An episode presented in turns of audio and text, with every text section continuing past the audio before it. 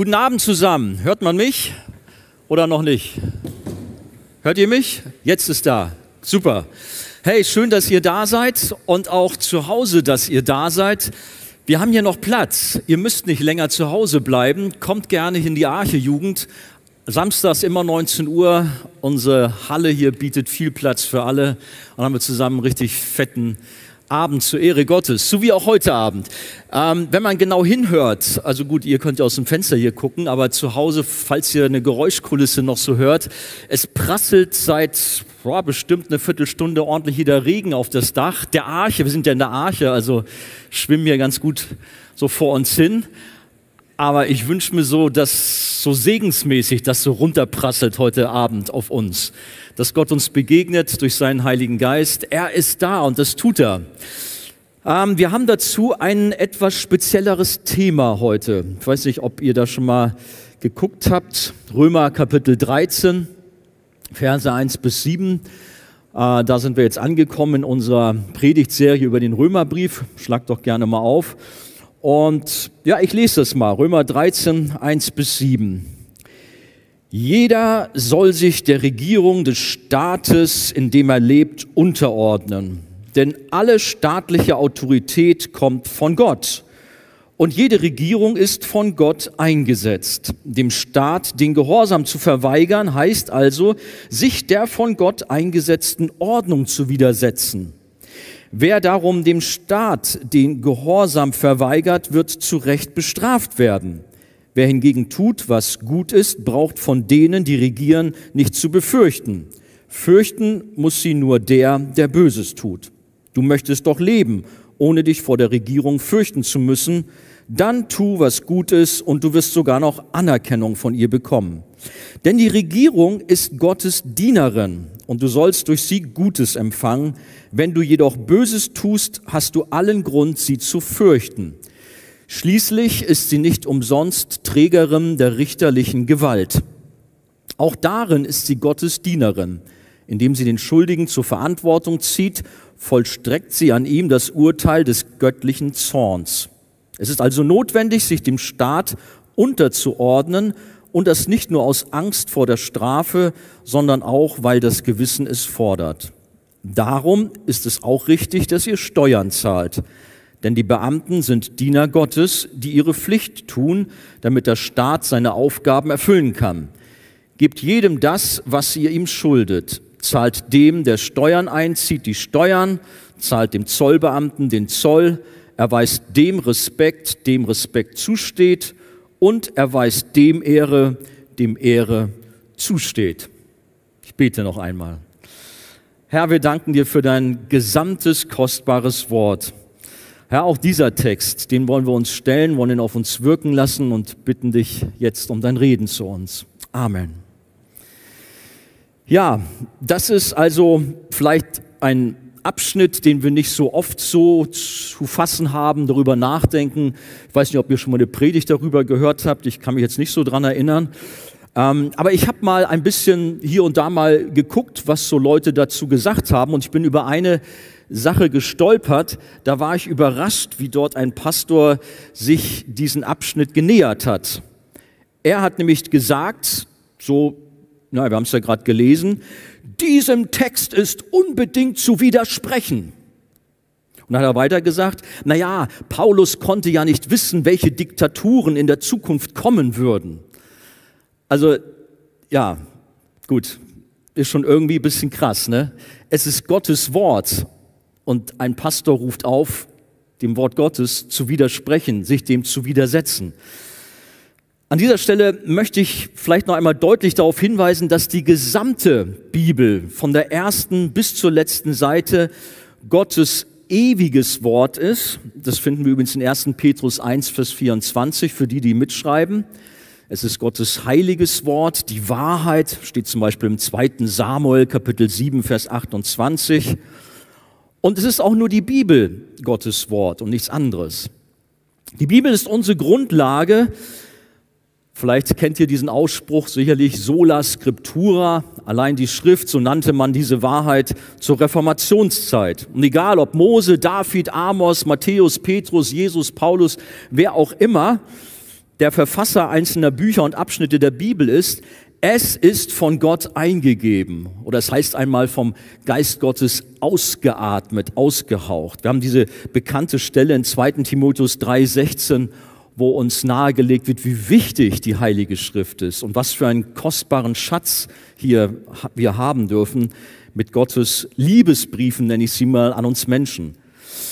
Petrus nennt auch die Schriften des Apostels Paulus, mit dem so manch einer seine Schwierigkeiten hat, vielleicht weil er so schwer verständlich ist, auch explizit heilige Schriften. Ihr könnt mal reingucken oder schreibt euch die Stelle auf. 2. Petrus 3, die Verse 15 mit 16. Ich lese das mal. Da schreibt er, begreift doch, die Geduld, die unser Herr mit uns hat, bedeutet unsere Rettung. So hat es euch ja auch unser lieber Bruder Paulus mit der ihm geschenkten Weisheit geschrieben. Und dasselbe sagt er in allen Briefen, wenn er über diese Dinge spricht. Jetzt hört mal, das ist der Petrus. Einiges in seinen Briefen ist allerdings schwer zu verstehen.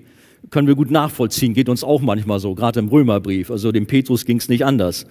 Und dann schreibt er weiter, was dazu führt, dass die Unbelehrbaren und Ungefestigten es verdrehen. Aber jetzt, aber das tun sie auch mit den übrigen heiligen Schriften und sie tun es zu ihrem eigenen Verderben. Also er setzt das, was Paulus geschrieben hat, als heilige Schrift gleich. Und klar, es ist im Kanon der Bibel, es ist Gottes Wort. Wer da so seine Schwierigkeiten hat, ja, ich wünsche dir, dass du darüber hinwegkommst und auch Paulus Worte äh, als Wort Gottes akzeptierst. Dann erfährst du mit Sicherheit auch mehr Segen bei diesen Stellen zum Beispiel. Vielleicht empfindet der eine oder andere aber tatsächlich diesen Abschnitt der Schrift als etwas schwer. Warum? Weil er Zweifel an der Umsetzung hat, wenn ihr das schon so auf euch habt wirken lassen, euch Gedanken gemacht habt. Es geht darum, dass Christen sich dem Staat unterordnen sollen. Müssen wir mal gucken, wo befinden wir uns? Klar, im Römerbrief und da haben wir schon letztes Mal eine Predigt drüber gehört und davor auch, äh, was denn unsere Aufgabe als Christen ist, nämlich Gottesdienst abzuhalten. Nicht am Sonntagmorgen oder jetzt hier in diesem Fall am Samstagabend, sondern unser ganzes Leben soll ein Gottesdienst sein. Ein vernünftiger Gottesdienst, so heißt es dort in Kapitel ähm, 12 ähm, ist es, denke ich. Und hier wird dieser Gottesdienst weiter ausgeführt, wie er auszusehen hat, im Hinblick auf unser Verhältnis als Christen zum Staat. da heißt es, wir haben es gelesen, wir sollen uns dem Staat, den Regierenden unterordnen. Warum wir uns dem Staat oder den, der Regierung unterordnen sollen, erklärt uns die Heilige Schrift hier in unserem Abschnitt, so wie ich finde, in drei Punkten.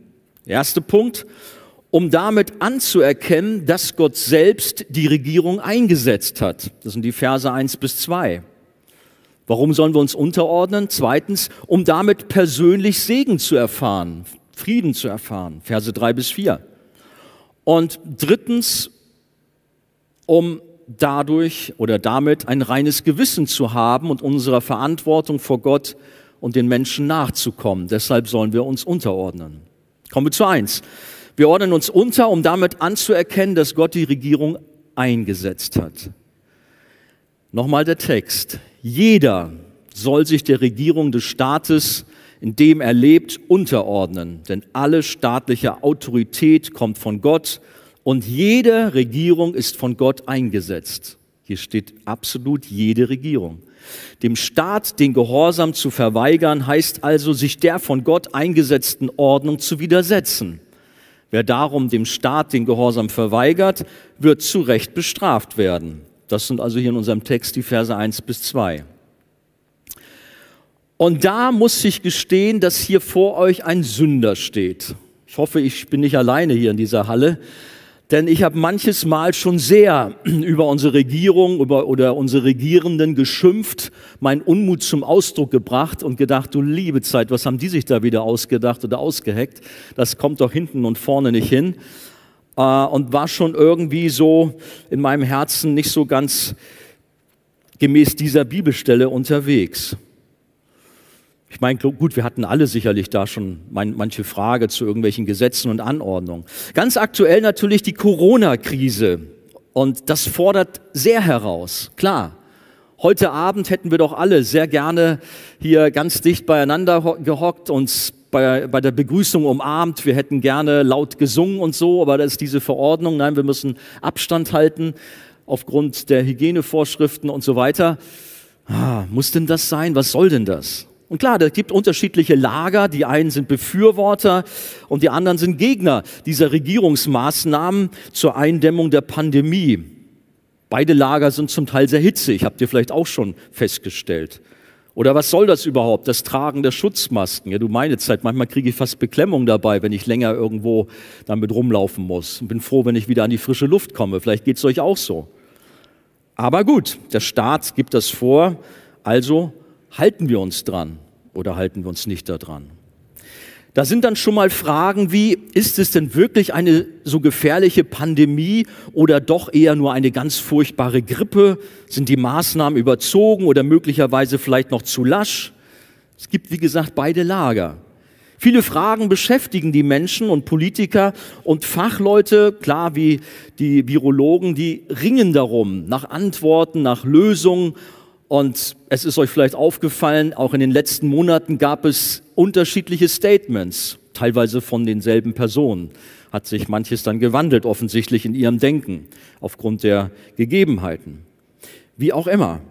Nun fordert unser Bibeltext von uns als Christen, dass wir uns ohne Wenn und Aber der Obrigkeit, also der Regierung, um Bundeskanzlerin Angela Merkel in Berlin, aber auch hier in Hamburg, dem Senat, um Bundes nee, nicht Bundes, Bürgermeister Tschentscher absolut zu unterstellen und den Gesetzen und Verordnungen Folge zu leisten.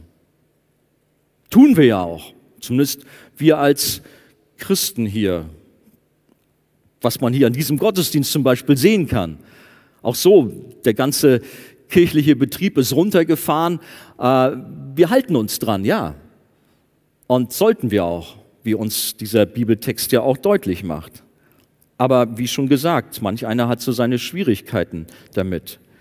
Und damit, dass wir uns den Anordnungen unterstellen und der Regierung Gehorsam leisten, damit bekräftigen wir und unterstreichen wir, dass wir, ja, Gott glauben, dass er die Regierung eingesetzt hat. So hat es hier unser Text gesagt. Gott, der die Autorität ist, hat andere Autoritäten eingesetzt, damit sie die von ihm übertragenen Ausgaben, Aufgaben ausüben. Zu Ausgaben kommen wir noch.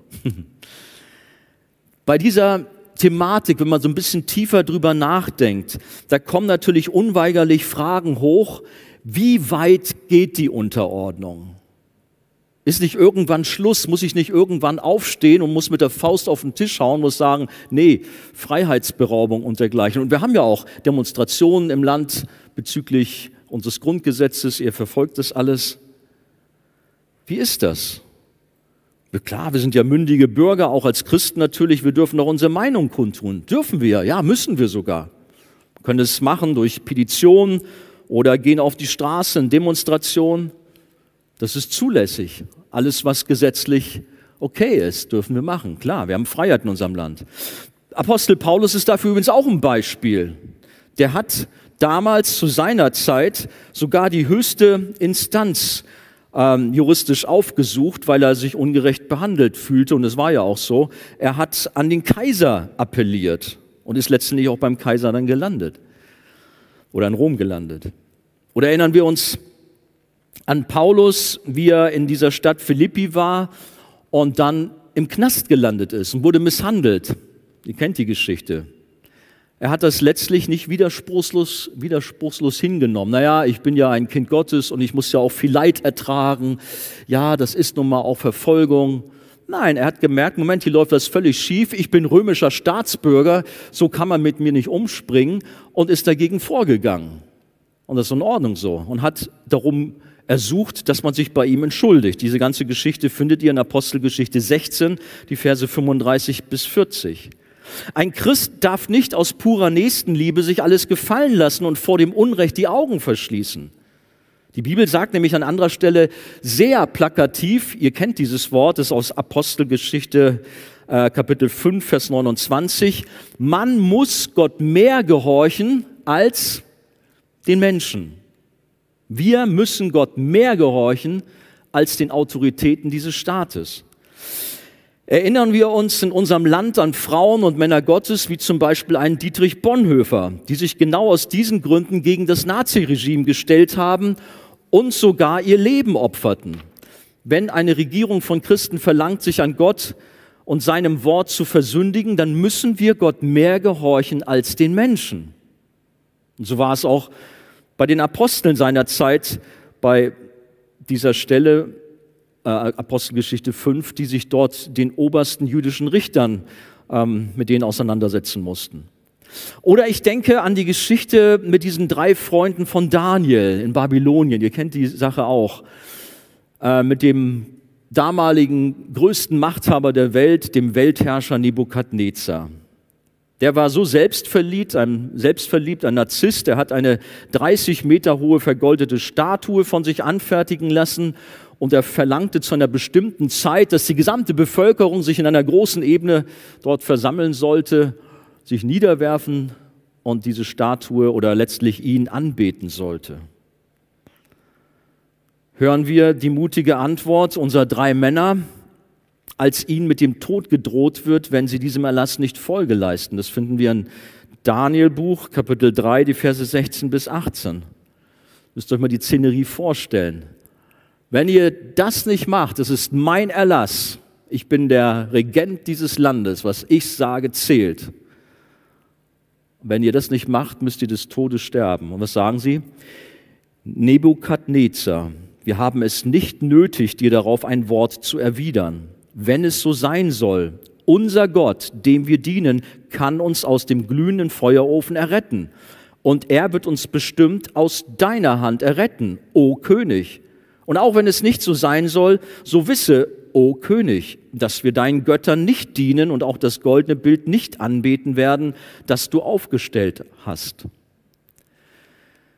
Wir kennen die Geschichte. Es ist tatsächlich so passiert. Sie landeten in diesem, Hoch, in diesem Hochofen, aber Gott hat ein Wunder geschenkt. Sie verbrannten nicht. Da waren nicht nur drei Leute in dem äh, Ofen, sondern plötzlich waren vier drin, weil Jesus selber bei ihnen war und hat sie beschützt. Welche Gnade. Und auch wir dürfen auch solche Erlebnisse machen, dass Jesus bei uns ist, auch in prekären Situationen. Aber gucken wir uns nochmal diese drei an. Auffällig ist trotz allem ihr Respekt zu König Nebukadnezar. Zweimal kam es vor, O König. Sie hätten doch sagen können, ist ja sowieso jetzt alles verloren. Jetzt kann ich irgendwie meinen Frust mal rauslassen und kann ihn ordentlich beschimpfen und Bescheid sagen. Aber sie sind respektvoll und akzeptieren ihn als ihren König. Sie waren treue Diener des Staates, genau wie Daniel, der sogar zum Ministerpräsidenten aufstieg. Aber als diese rote Linie überschritten war, in dem gefordert wurde, einen anderen Gott als den ihren anzubeten, da mussten sie dem Schöpfer mehr gehorchen als dem großen Machthaber, den König Nebukadnezar. Und Gleiches gilt auch für uns heute und wir sollten da viel mehr für unsere Glaubensgeschwister in Ländern beten, in denen sie diese Herausforderungen haben, wie zum Beispiel Nordkorea. Ich weiß nicht, ob ihr das wisst. In Nordkorea gibt es tatsächlich einen Platz, wo zwei goldene Statuen aufgerichtet sind von früheren Führern. Jetzt ist ja Kim Jong-un da gerade an der Macht, aber sein Vater und Großvater sind dort als Statuen abgebildet und das Volk muss dahin und muss diese Statuen huldigen. Also das, was bei Nebukadnezar war, gibt es auch heute und in Nordkorea werden die Christen brutal verfolgt. Ja, wir haben jetzt hier so einen Text, Gott setzt Regierungen ein. Trotz Diktaturen, zum Beispiel, zum Beispiel in kommunistischen oder islamischen Ländern, gilt es, dass der lebendige Gott durch sein unumstößliches Wort explizit anordnet, sich diesen Regierungen zu unterordnen. Jede Regierung, hat er gesagt, jeder Regierungsform. Na, das kann nicht so sein. Moment mal, hat ja auch dieser Pastor gesagt, na, der Paulus, der wusste nicht, was er redet. Da kommen ja noch später so ein paar Staatsformen. Demokratie ist ja okay, aber so ein paar andere Sachen, das kann ja wohl nicht sein, dass es so gemeint ist. Aber tatsächlich sagt das unser Text. Wir sind natürlich sehr dankbar, dass wir hier bei uns unabhängige, freie und demokratische Wahlen haben. Aber auch wir müssen letztlich akzeptieren, dass die Fäden im Himmel zusammenlaufen und nur Gott entscheidet, welche äh, Führungspersönlichkeiten in unserem Land das Sagen haben. Dem einen oder anderen könnte ich mir vorstellen, wenn er jetzt weiter darüber nachdenkt, was ich so ausführe, oder wenn er seinen Text da so richtig auf sich hat wirken lassen, dem müsste eigentlich heiß werden. Vielleicht steigt sogar so ein bisschen der Blutdruck. Weil überlegt mal, Moment, wenn das so wirklich ist, Gott setzt alle Regierungen ein. Hey, Moment, Moment. Dann hat er ja auch Diktatoren wie Hitler, Stalin, Mao, aktuell also den Kim Jong-un und Fülle andere von dunklen Gestalten, die hat Gott eingesetzt? Weiß nicht, was denkst du? Was, was denkt ihr zu Hause? Der kann doch wohl nicht angehen. Gott, was? Er soll diese Typen eingesetzt haben? Das kann doch wohl nicht wahr sein. Das überfordert manch einen und doch ist es so, wie wir hier die aus der Schrift entnehmen können. Denn Gott regiert diese Welt und nicht der Mensch und auch nicht der Teufel. Die Bibel sagt in der Tat, das finden wir in Daniel Kapitel 2, Vers 21, Gott setzt Könige ab und setzt Könige ein. Nicht der Bundespräsident oder sonst wie andere äh, hohe Persönlichkeiten, sondern es ist Gott selber, der Könige ab und einsetzt. Oder nehmen wir Jesus. Er antwortet in seinem Verhör vor dem römischen Statthalter, dem Prokurator Pontius Pilatus, der ja immerhin der verlängerte Arm des Kaisers, des mächtigen römischen Kaisers ist, mit folgenden Worten. Johannes 19, Vers 11, hört mal. Du hättest gar keine Vollmacht über mich, wenn sie dir nicht von oben her gegeben wäre. Stellt euch mal die Szenerie vor. Der stolze Pilatus, seines Zeichens Statthalter der Provinz Palästina, ein Römer, der was zu sagen hat. Und nun kommt dieser, ja, wer ist das eigentlich? Ein Lehrer, ein Rabbi, gut, der wird da König der Juden genannt, was will der eigentlich? Und nun sagt er, du hättest gar keine Vollmacht über, nicht, wenn, über mich, wenn sie dir nicht von oben her gegeben wäre. Vielleicht wurde es mucksmäuschen still, man konnte eine Stecknadel fallen lassen oder hören. So still war das, weil alle dachten, was passiert jetzt? Gott entscheidet, wer in einem Land regiert und er setzt die Regierung ein und wenn ihre Zeit abgelaufen ist, dann setzt er sie auch wieder ab und setzt andere ein. Kommen wir jetzt zur Schwierigkeit. Damit dürfen wir jedoch in keiner Weise Gott für das Böse, zum Beispiel für die Gräueltaten des Nationalsozialismus oder des Kommunismus in dieser Welt verantwortlich machen, denn Gott ist Licht und in ihm ist keine Finsternis. 1. Johannes 1, Vers 5. Und Gott hat mit Sünde nichts, aber auch rein gar nichts zu tun. Wer Gott über so eine Thematik zum Urheber der Sünde macht, der versündigt sich schwer. Jakobus Kapitel 1, die Verse 12 bis 18 erklären uns das auch, wo die Sünde herkommt. Nicht Gott muss sich dafür verantworten, sondern die jeweiligen Machthaber und die Regime, die müssen sich vor menschlichen Gerichten verantworten und letztlich natürlich vor dem lebendigen Gott. Ich gebe zu, das ist eine sehr umfangreiche, bisweilen vielleicht auch schwierige Thematik und man kann die in so einer kurzen Predigt gar nicht komplett so abhandeln. Aber wenn Gott der Schöpfer und der Herr dieser Welt ist, dann schaut er nicht weg oder passiv zu oder er lässt zu, wie man gerne sagt, er hat es ja zugelassen. Nein, er selber hat seinen Plan, hat seine Ziele mit dieser Welt und mit den einzelnen Menschen, den er aktiv umsetzt. Und dazu nutzt Gott alle Staatsformen und alle Regierenden dieser Welt, um den Völkern und Nationen, jetzt kommt's, gleichermaßen Segen zu schenken, aber auf der anderen Seite auch Gericht zu üben. Deshalb auch unterschiedliche Staatsformen. Mal ist tatsächlich durch schwierige Umstände Gericht Gottes zu sehen, über einem Land, über einem Volk. Und mal merken wir, wie große Segensströme fließen, weil Gott einfach Freiheit und Offenheit geschenkt hat. Und so sind wir dankbar, dass wir heute in einem demokratischen Land leben dürfen, in dem Freiheit herrscht und wir ungestört unseren Glauben ausüben dürfen. Und ich muss bekennen, klar, ich bin hier so der Älteste, der Senior, habe ein bisschen mehr schon erlebt an Wandel in dieser Zeit, auch in unserem Land oder in der Welt. Aber wir vergessen oft sehr schnell, wir nehmen das alles so hin und sagen, naja, ist ja toll und finden das super. Aber wir dürfen nicht vergessen, dass es auch mal anders in unserem Land war. Ich habe gerade den Nationalsozialismus erwähnt. Es gab furchtbare Zeiten in Deutschland der Diktatur, auch Zeiten des Hungers, Viel größere Krisen als Corona und ihr glaubt nicht, was schon alles los war. Geht mal ein bisschen in die deutsche Geschichte hinein.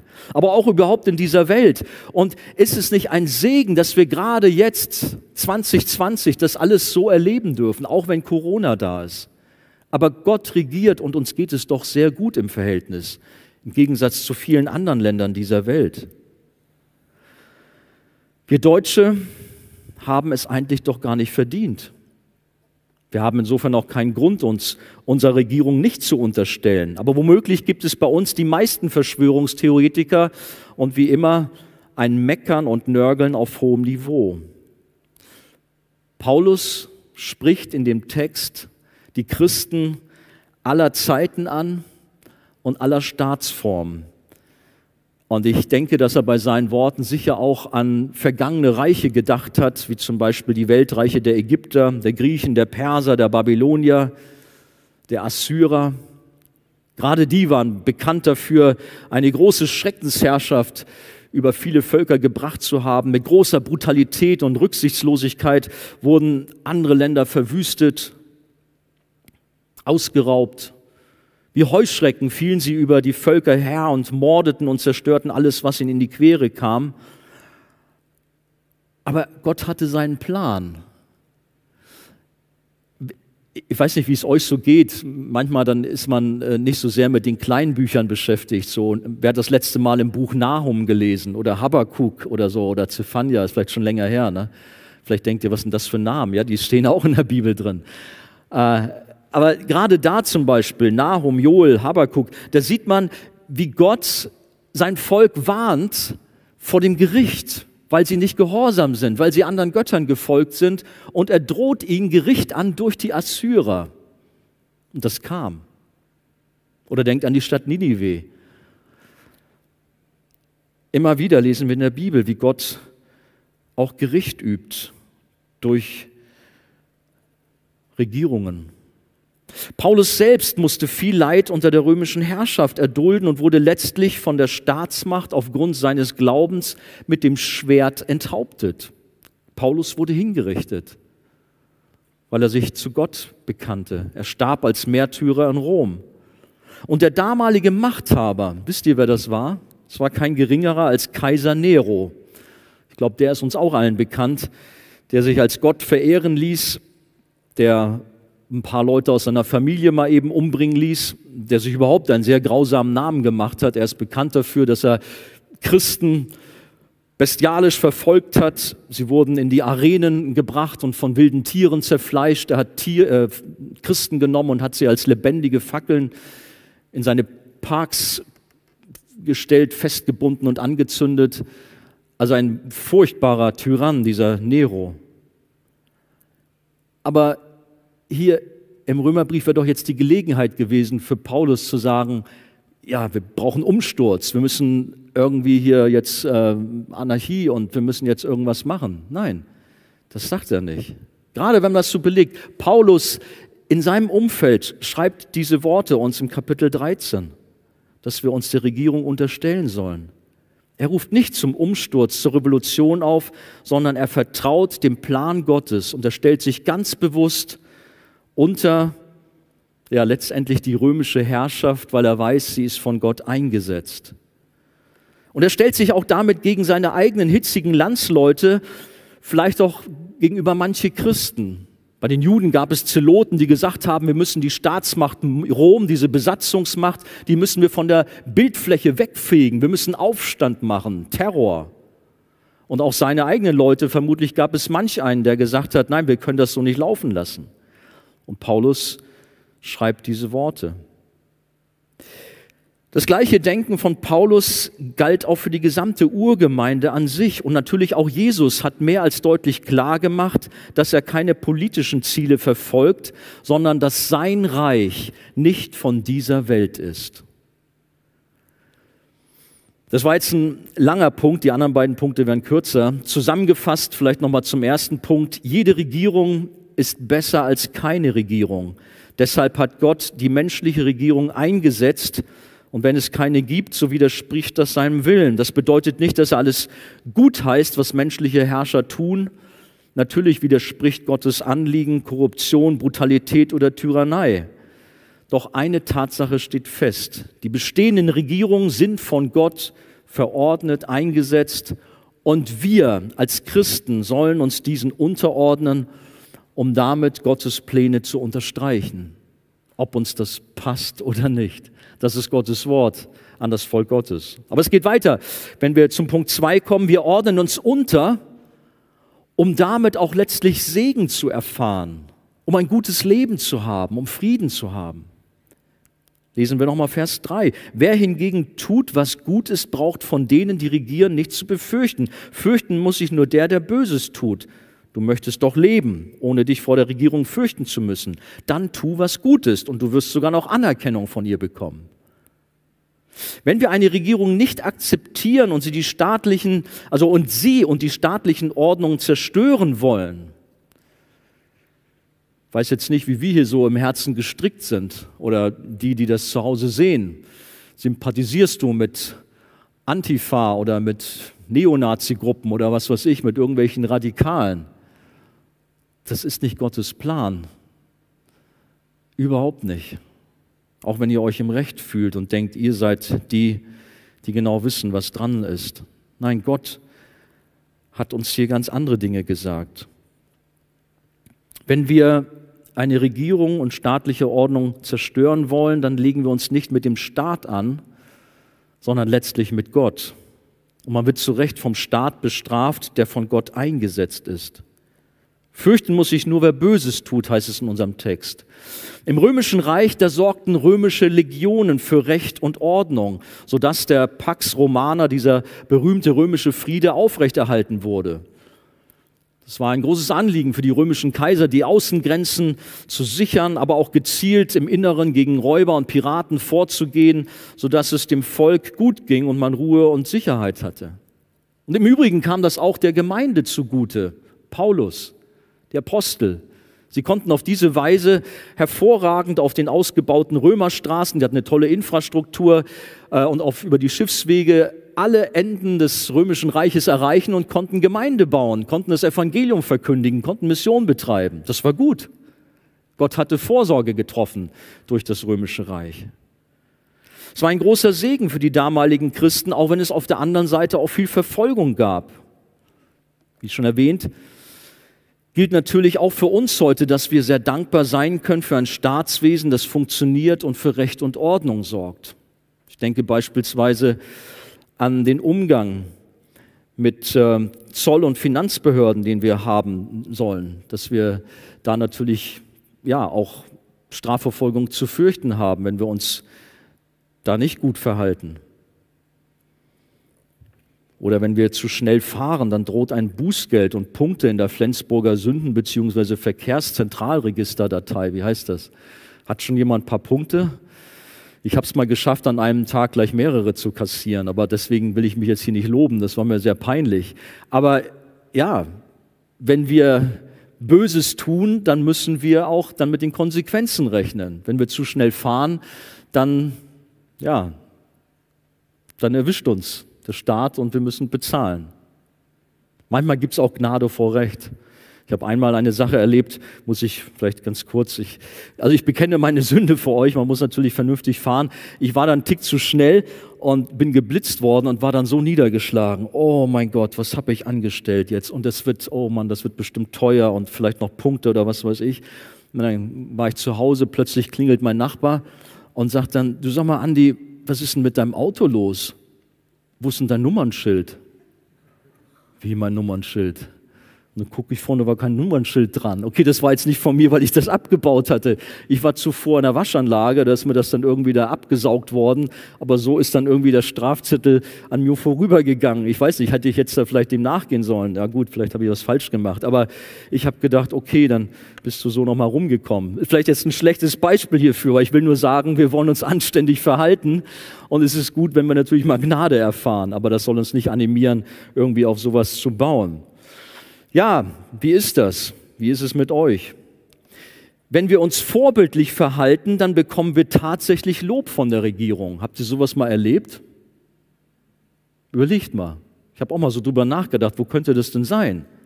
Zum Beispiel, wenn der Betriebsprüfer in eine Firma kommt und die Bücher prüft, wir haben das mal hier in der Arche erlebt, die haben die ganzen Bücher gecheckt, alles auf den Kopf gestellt und dann am Ende gesagt, wow, großartige Arbeit, hier stimmt wirklich aber alles, tolle Arbeit, sehr gut.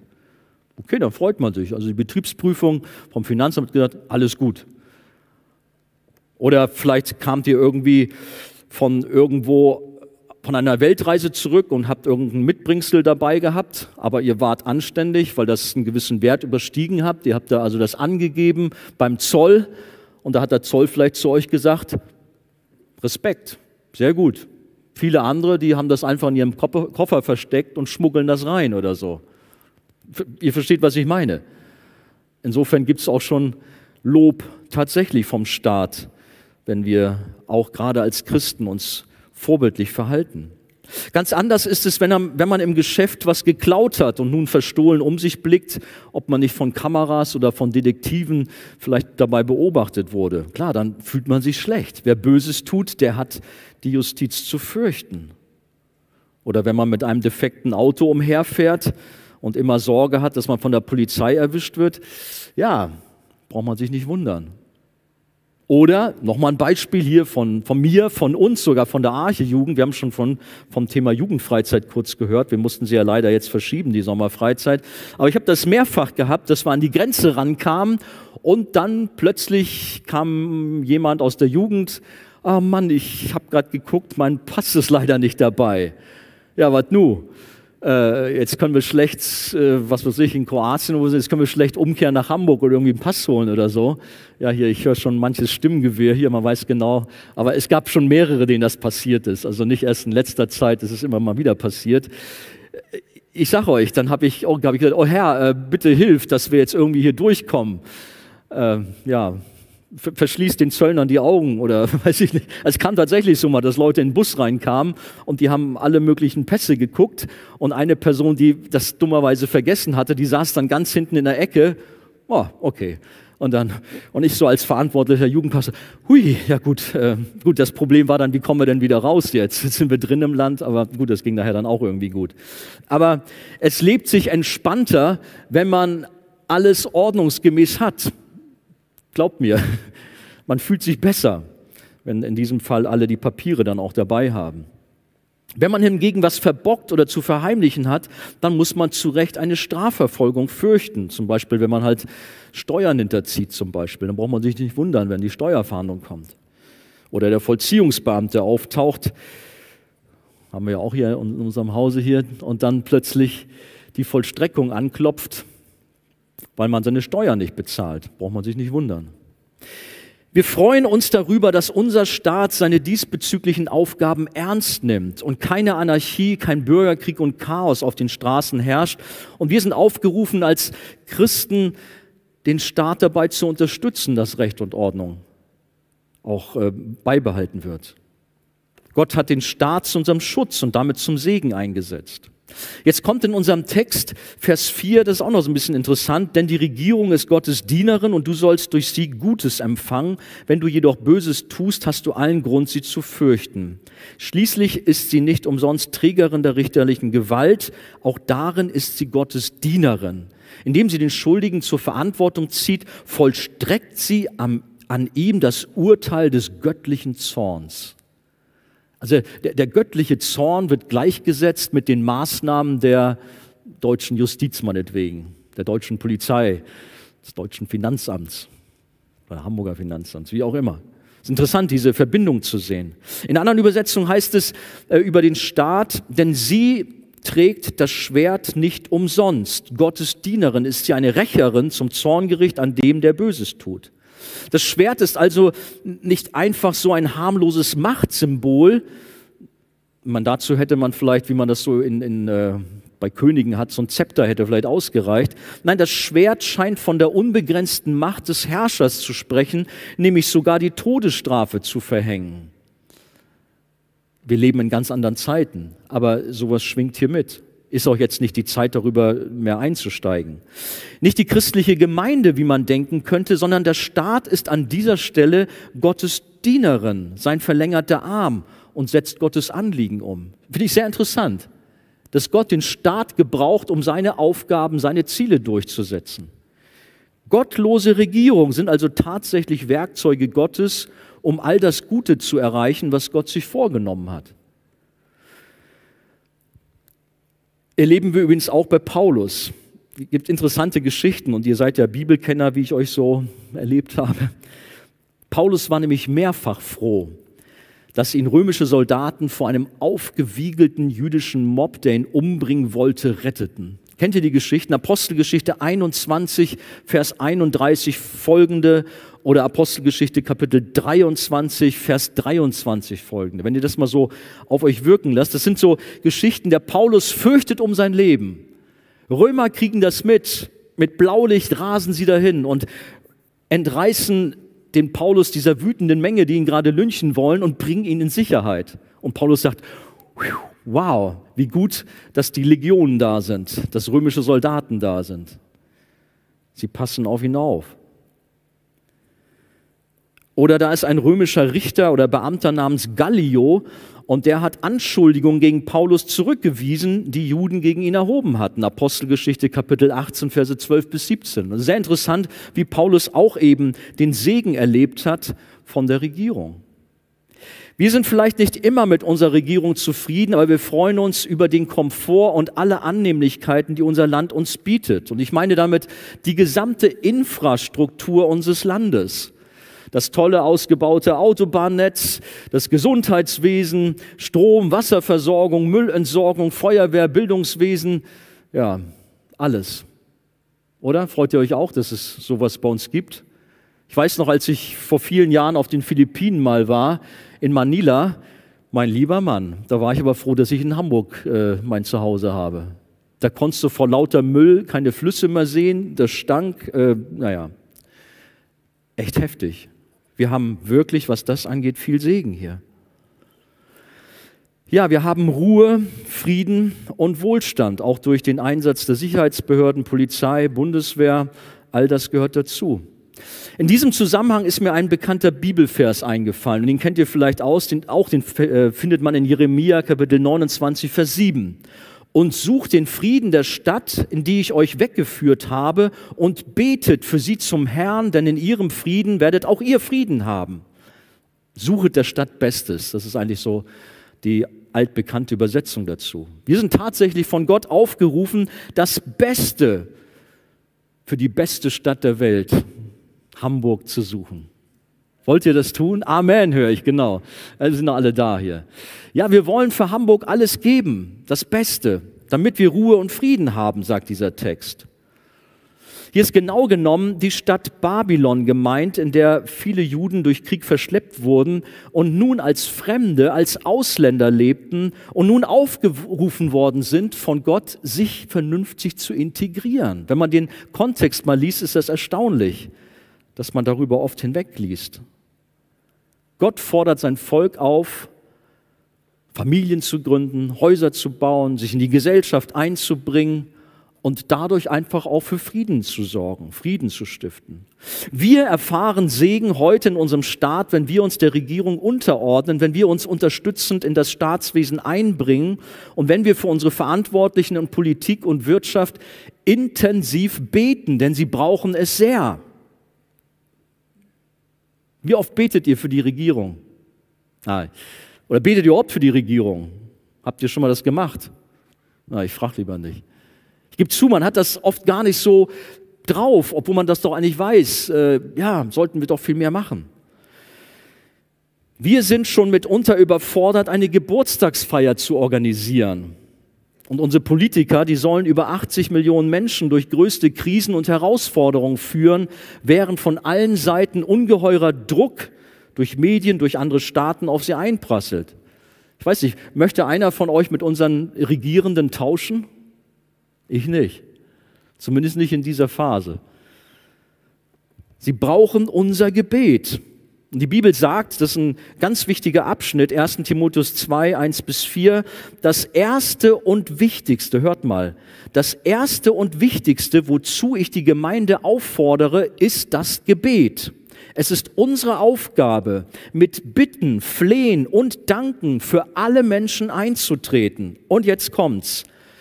insbesondere für Angela Merkel, äh, für die Regierenden. Hey, für die Regierenden und alle, die eine hohe Stellung einnehmen, also auch für Bürgermeister Tschentscher, damit wir ungestört und in Frieden ein Leben führen können. Das ist die Begründung dann, durch das Gott in jeder Hinsicht geehrt wird. Also beten, viel mehr beten. Haben wir auf unserer Gebetsliste Angela Merkel und die Minister an erster Stelle? Ist uns unser Bürgermeister ein Herzensanliegen? Haben wir eine Bürde für das Amt, für das schwere Amt, was er hat? Wir sollten ihn umbeten. Unsere Verantwortlichen in der Regierung, auch in der Wirtschaft, alle hohen Leute unseres Landes, sie brauchen Gebet. Und ganz bestimmt ist da bei jedem von uns noch viel Luft nach oben.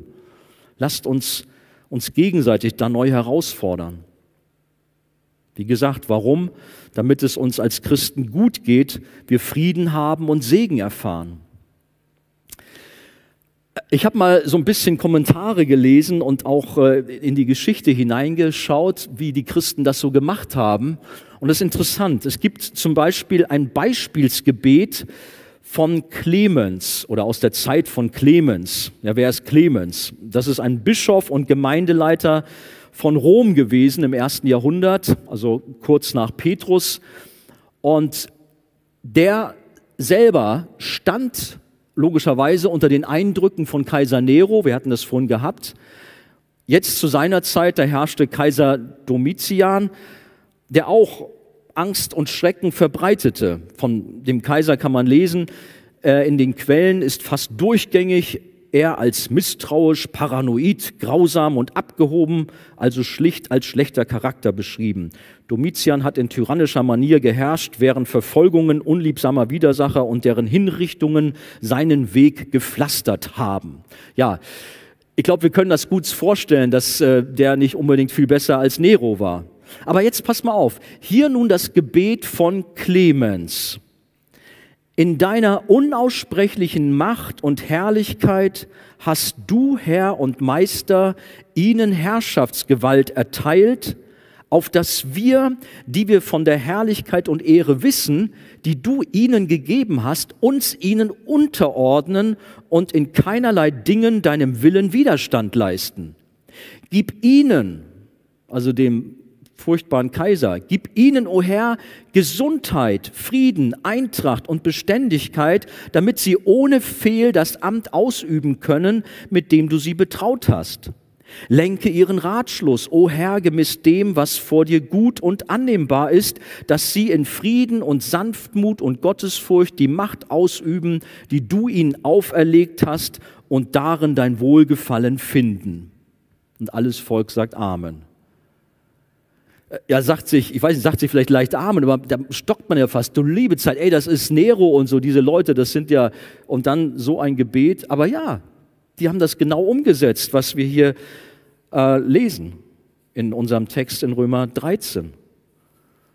Möge Gott uns Gnade schenken, dass wir viel mehr uns für unsere Regierenden im Gebet verwenden und uns positiv in unser Staatswesen einbringen und damit Segen erfahren. Kommt zum letzten Punkt. Drei, wir ordnen uns unter, um damit ein reines Gewissen zu haben und unserer Verantwortung vor Gott und Menschen nachzukommen. Wenn wir nochmal die Verse fünf bis sieben lesen. Es ist also notwendig, sich dem Staat unterzuordnen und das nicht aus Angst oder nicht nur aus Angst vor der Strafe, sondern auch, weil das Gewissen es fordert. Darum ist es auch richtig, dass ihr Steuern zahlt. Denn die Beamten sind Diener Gottes, die ihre Pflicht tun, damit der Staat seine Aufgaben erfüllen kann. Gebt jedem das, was ihr ihm schuldet. Zahlt dem, der Steuern einzieht, die Steuern, zahlt dem Zollbeamten den Zoll, erweist dem Respekt, dem Respekt zusteht und erweist dem Ehre, dem Ehre zusteht. Wow. Wenn wir Jesus lieb haben, und ich schätze, ihr alle, die ihr hier seid, sagt, ja, wir tun das. Nur wenn wir Jesus lieb haben, dann halten wir auch seine Gebote. Da ist oft so eine Dis Diskrepanz bei manchen Christen drin, die sagen, ja, wir brennen für Jesus, wir lieben ihn, aber von seinen Geboten wollen sie nicht wissen. Und die Bibel steht verstaubt im Schrank und sie meinen irgendwie, sich ihren eigenen Glauben so zusammenbasteln zu können. Aber wer Jesus liebt, hält auch seine Gebote. Johannes 14, Vers 15, Johannes 14, Vers 21 und 1. Johannes 5, Vers 3 zum Beispiel, damit wir das doch mal klar kriegen. Das tun wir, um ein reines Gewissen zu haben. Und dazu zählt auch Gottes Anordnung, sich der Obrigkeit unterzuordnen. Wenn wir das tun, haben wir ein reines Gewissen Gott gegenüber, weil er es möchte. Nicht aus Angst dem Staat gegenüber, sondern weil Gott es so will und wir ihm gehorsam sein wollen. Den Worten heißt es dann natürlich auch Taten folgen zu lassen. Und da nutzt unser Text ein Beispiel, was bestimmten Persönlichkeiten in unserer Archejugend sehr gefallen wird. Und damit kommen wir zu einer bestimmten Berufsgruppe. Alle Finanzbeamten einmal auf, nee, nee, bleibt sitzen. Aber ich sag euch oder ich verrate euch was, der Anteil vom Finanzbeamten wächst gerade in diesen Tagen sprunghaft. Ich war übrigens selber auch mal ein Finanzbeamter, wer das nicht weiß. Also, aber ja, jetzt bin ich keiner mehr. Aber es war gut, ein guter Job. Kann ich sehr empfehlen. Ich mache hiermit Werbung für die Stadt Hamburg. Wer Finanzbeamter ist, der ist ein guter Diener des Staates. Und darüber hinaus sagt nämlich unser Text, ein guter Diener Gottes. Also, Joel, Bernd, André, wen haben wir noch hier so als Finanzbeamte? Ihr seid gute Diener des lebendigen Gottes. Ihr braucht gar nicht erst Pastor sein oder irgendwie äh, sonst geistliche Aufgaben haben. Dadurch, dass ihr Finanzbeamte seid, seid ihr gute Diener Gottes. Okay, die Polizeibeamten, was haben wir noch für Beamte hier im Hause, sind da auch mit eingeschlossen. So ist es ja nicht. Aber so dürfen wir das hier diesem Text entnehmen. Es ist ein Segen, in dieser Weise auch dem Herrn dienen zu dürfen. Ja, und wir sind gefordert, dieser Berufsgruppe Folge zu leisten.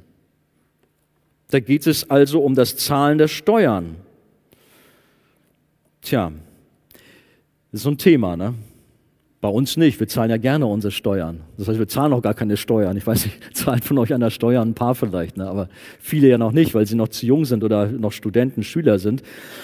Aber offensichtlich war das Steuerzahlen zur Zeit des Paulus ein Problem, weil er das so rauskehren muss. Und wir kommen da gleich auch noch zu einer anderen Geschichte mit Jesus, da merkt man auch, wie das ein Problem war. Also es ist interessant, dass irgendwie vielleicht die Leute da so ihre Probleme hatten damals, also nicht die Leute, die Leute sowieso, aber auch die Christen meine ich. Äh, ich vermute, weil sie sich da gesagt haben, Mensch, wir können doch nicht dem gottlosen Kaiser so dermaßen damit unterstützen, damit er noch mehr Verehrung sucht oder sich noch mehr prunkvolle Paläste baut oder grausame Kriege führt oder irgendwie sowas. Ich könnte mir vorstellen, dass diese Dinge durch ihren Kopf gingen. Und das Gleiche umtreibt uns auch heute zum Teil. Ja, wenn ich das alles gebe, dann macht man damit, was weiß ich, was für Politik, die dem Wort Gottes äh, widersprechen. Tja. Damals, vielleicht nochmal zurück, da galten sowieso die Finanzbeamten oder besser gesagt die Zöllner, waren nicht so eine gut angesehene Berufsgruppe. Das ist anders, heute ist es anders. Aber damals waren das wirklich die größten Verbrecher und Mafiosi. Also in keiner Weise, das habe ich jetzt nicht gesagt, also unsere Zöllner und Finanzbeamten sind großartige Menschen, wie war ja selber einer. Aber damals war das tatsächlich die Zöllner, ihr wisst das, der Abschaum der Gesellschaft. Man hat einen großen Bogen um die gemacht. Ja, das war so eine Thematik mit dem Steuern zahlen. Wir erinnern uns, dass die Schriftgelehrten und Pharisäer in diesem Punkt Jesus eine Falle stellen wollten und sie dachten, dass er dann aus dieser Zwickmühle nicht mehr herauskommen würde. Wir finden das in Markus Kapitel 12, 12 Verse 15 bis 17. Sie fragten ihn, also diese Pharisäer Schriftgelehrten, fragten Jesus, ist es nun richtig, dem Kaiser Steuern zu zahlen oder nicht? Sollen wir sie ihm geben oder nicht? Jesus war klar, dass das alles nur Heuchelei war und er sagte zu ihnen, warum stellt ihr mir eine Falle? Reicht mir eine Silbermünze, ich will sie mir ansehen. Sie gaben ihm eine. Wessen Bild und Name ist drauf? fragte er. Sie antworteten, das Bild und der Name des Kaisers. Da sagte Jesus zu ihnen, dann gebt dem Kaiser, was dem Kaiser gehört, und gebt Gott, was Gott gehört. Über diese Antwort waren sie sehr erstaunt. So ist Jesus mit dieser Thematik umgegangen. Aber er hat nicht gesagt, nein, auf keinen Fall, doch nicht Steuern bezahlen an den Kaiser und wir müssen, äh, wir müssen Aufstand machen, wir müssen den Kaiser absetzen. Überhaupt nicht. Er unterstützt das System in dieser Weise. Wir schulden der Regierung nicht nur Gehorsam, sondern auch finanzielle Unterstützung durch Steuern und Abgaben, damit sie doch überhaupt erst ihre Aufgaben erfüllen können. Und deshalb müssen wir auch bereit sein, uns an den Kosten zu beteiligen. Die Beamten setzen ihre Fähigkeiten dazu ein und wir können sicher sein, das macht ein Bernd Moritz, ein Joel Mertin, ein André Kurt und viele andere mit größter Hingabe. Heute kriegt ihr mal richtig Ehre hier, die Finanzbeamten. Ich habe jetzt eine richtige Finanzbeamtenpredigt hier. Ähm, könnt ihr nachher mal die Hände, nee, äh, nicht Hände schütteln, das dürfen wir nicht. Aber ihr könnt sagen, hey, good job, weiter so, damit unser Staatswesen funktioniert. Oder auch die anderen, die Polizei und die ich jetzt leider nicht so im Blick habe, vergebt mir. Ja, wir brauchen diese Beamten, die ihre Fähigkeiten einsetzen zum Willen, also es ist Gottes Willen zur, zur Erhaltung einer stabilen Gesellschaft. Und wir als Bürger sollen willig sein und die Gesetze befolgen. Wir haben in unserem Text auch nochmal den Hinweis, ich habe davon schon gesprochen, dass also Beamte als Diener Gottes bezeichnet werden, denen wir Folge zu leisten haben, denen wir Respekt zeigen sollen. Christen sollen ihrer Verantwortung vor Gott und den Menschen nachkommen und Steuern zahlen. Wer stattdessen am Staat vorbeiwirtschaftet und Steuern hinterzieht, der betrügt und bestiehlt nicht in erster Linie das Finanzamt, sondern Gott.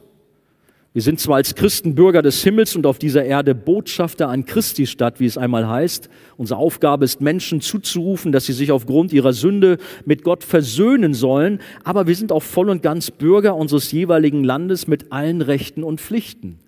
Nicht, dass wir denken, wir sind eigentlich gar nicht mehr so richtig hier und es ist alles egal, was hier läuft.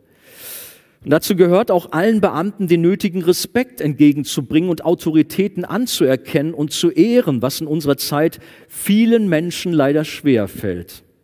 Und ich habe das vorhin schon mal kurz erwähnt am Anfang der Predigt.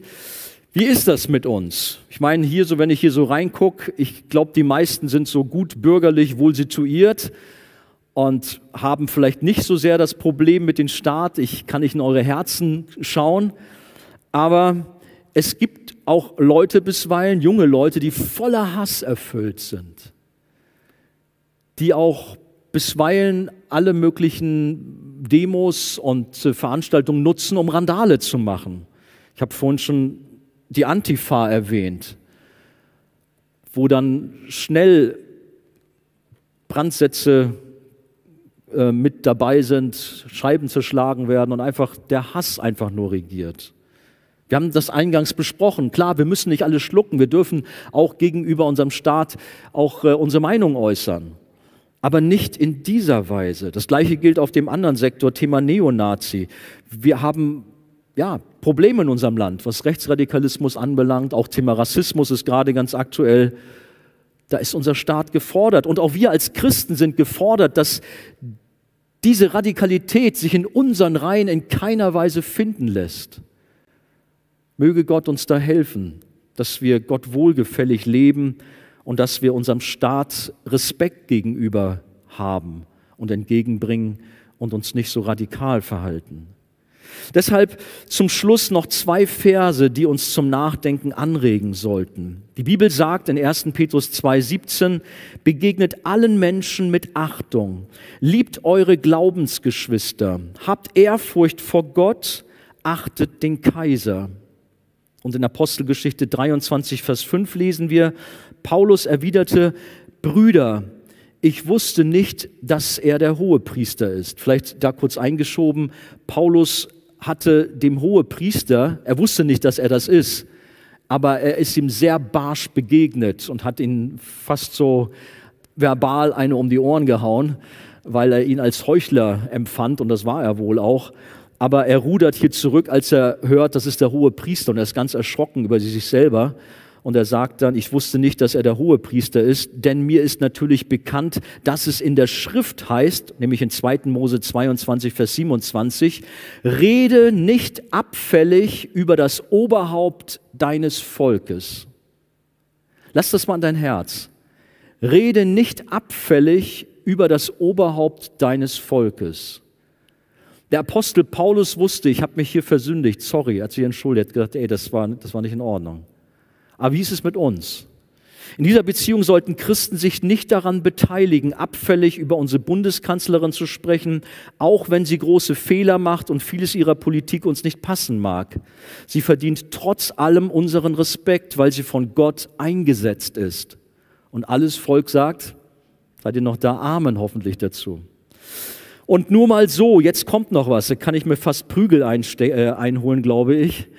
Aber Bundeskanzlerin Merkel ist das eine. Nur mal so. Gleiches gilt übrigens aber auch für den amerikanischen Präsidenten Donald Trump, der wie kaum ein anderes Staatsoberhaupt auch von deutschen Christen übelst beschimpft und verunglimpft wird, während man andere Machthaber, wie zum Beispiel den chinesischen, wie heißt der, Xi Jinping oder so ähnlich, Putin und andere, da schweigt man drüber.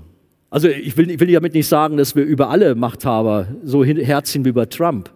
Aber ihr versteht, die Bibel sagt, wir sollen gar nicht über sie herziehen. Wir sollen sie respektieren. Lasst uns vielmehr für unsere Machthaber, egal wer das ist, beten und sie segnen. Und auf der anderen Seite ist dies sicher auch ein Thema, dass wir selbst unsere Haltung und Einstellung gegenüber dem Staat und den Regierenden vor Gott prüfen sollten und gegebenenfalls auch Buße tun sollten und uns korrigieren. Heute ist mal ganz spezielle The äh, Thematik und ich entschuldige mich hier vor euch, dass ich ein bisschen länger gemacht habe. Aber so eine Thematik hatten wir, glaube ich, noch nie so gehabt. Man spricht über Sünde, ja, was denn? Hass und Eifersucht und Pornografie und was wir alles so für Themen haben und wo wir äh, keine Nächstenliebe. Aber hier ist mal was ganz anderes. Wir sind gefordert vom Wort Gottes an dieser Stelle, uns in ja, uns gut zu verhalten gegenüber unseren Regierenden und haben Verantwortung da. Und vielleicht ist manch einer da. Ich selber habe es schon gesagt und muss sagen, Herr, vergib mir, wo ich es nicht so getan habe. Dass wir uns korrigieren lassen. Dem Staat unterzuordnen heißt in, insofern auch, sich Gott unterzuordnen. Jesus hat alle unsere Sünde, alle Verfehlungen am Kreuz getragen. Ich lade ein, unser Lobpreisteam kann sich hier formieren. Und das gilt auch für diese Thematik. Wir sollten diese Thematik jetzt nicht einfach so abhaken. Naja, das war mal ganz interessant, das mal so zu hören. Römer 13 wusste ich alles noch gar nicht so.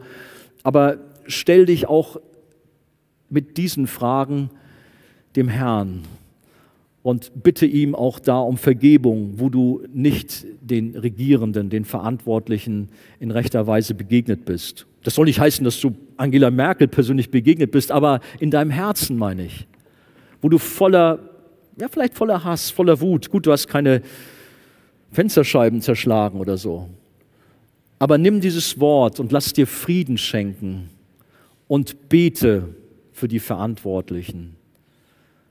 Lass dich in deinem Herzen in dieser Weise verändern, dass du ein guter, verantwortungsbewusster Christ bist in den Staat, in den Gott dich hineingestellt hat, zur Ehre Gottes. Sagt ihr Amen dazu? Amen. Gott segne uns.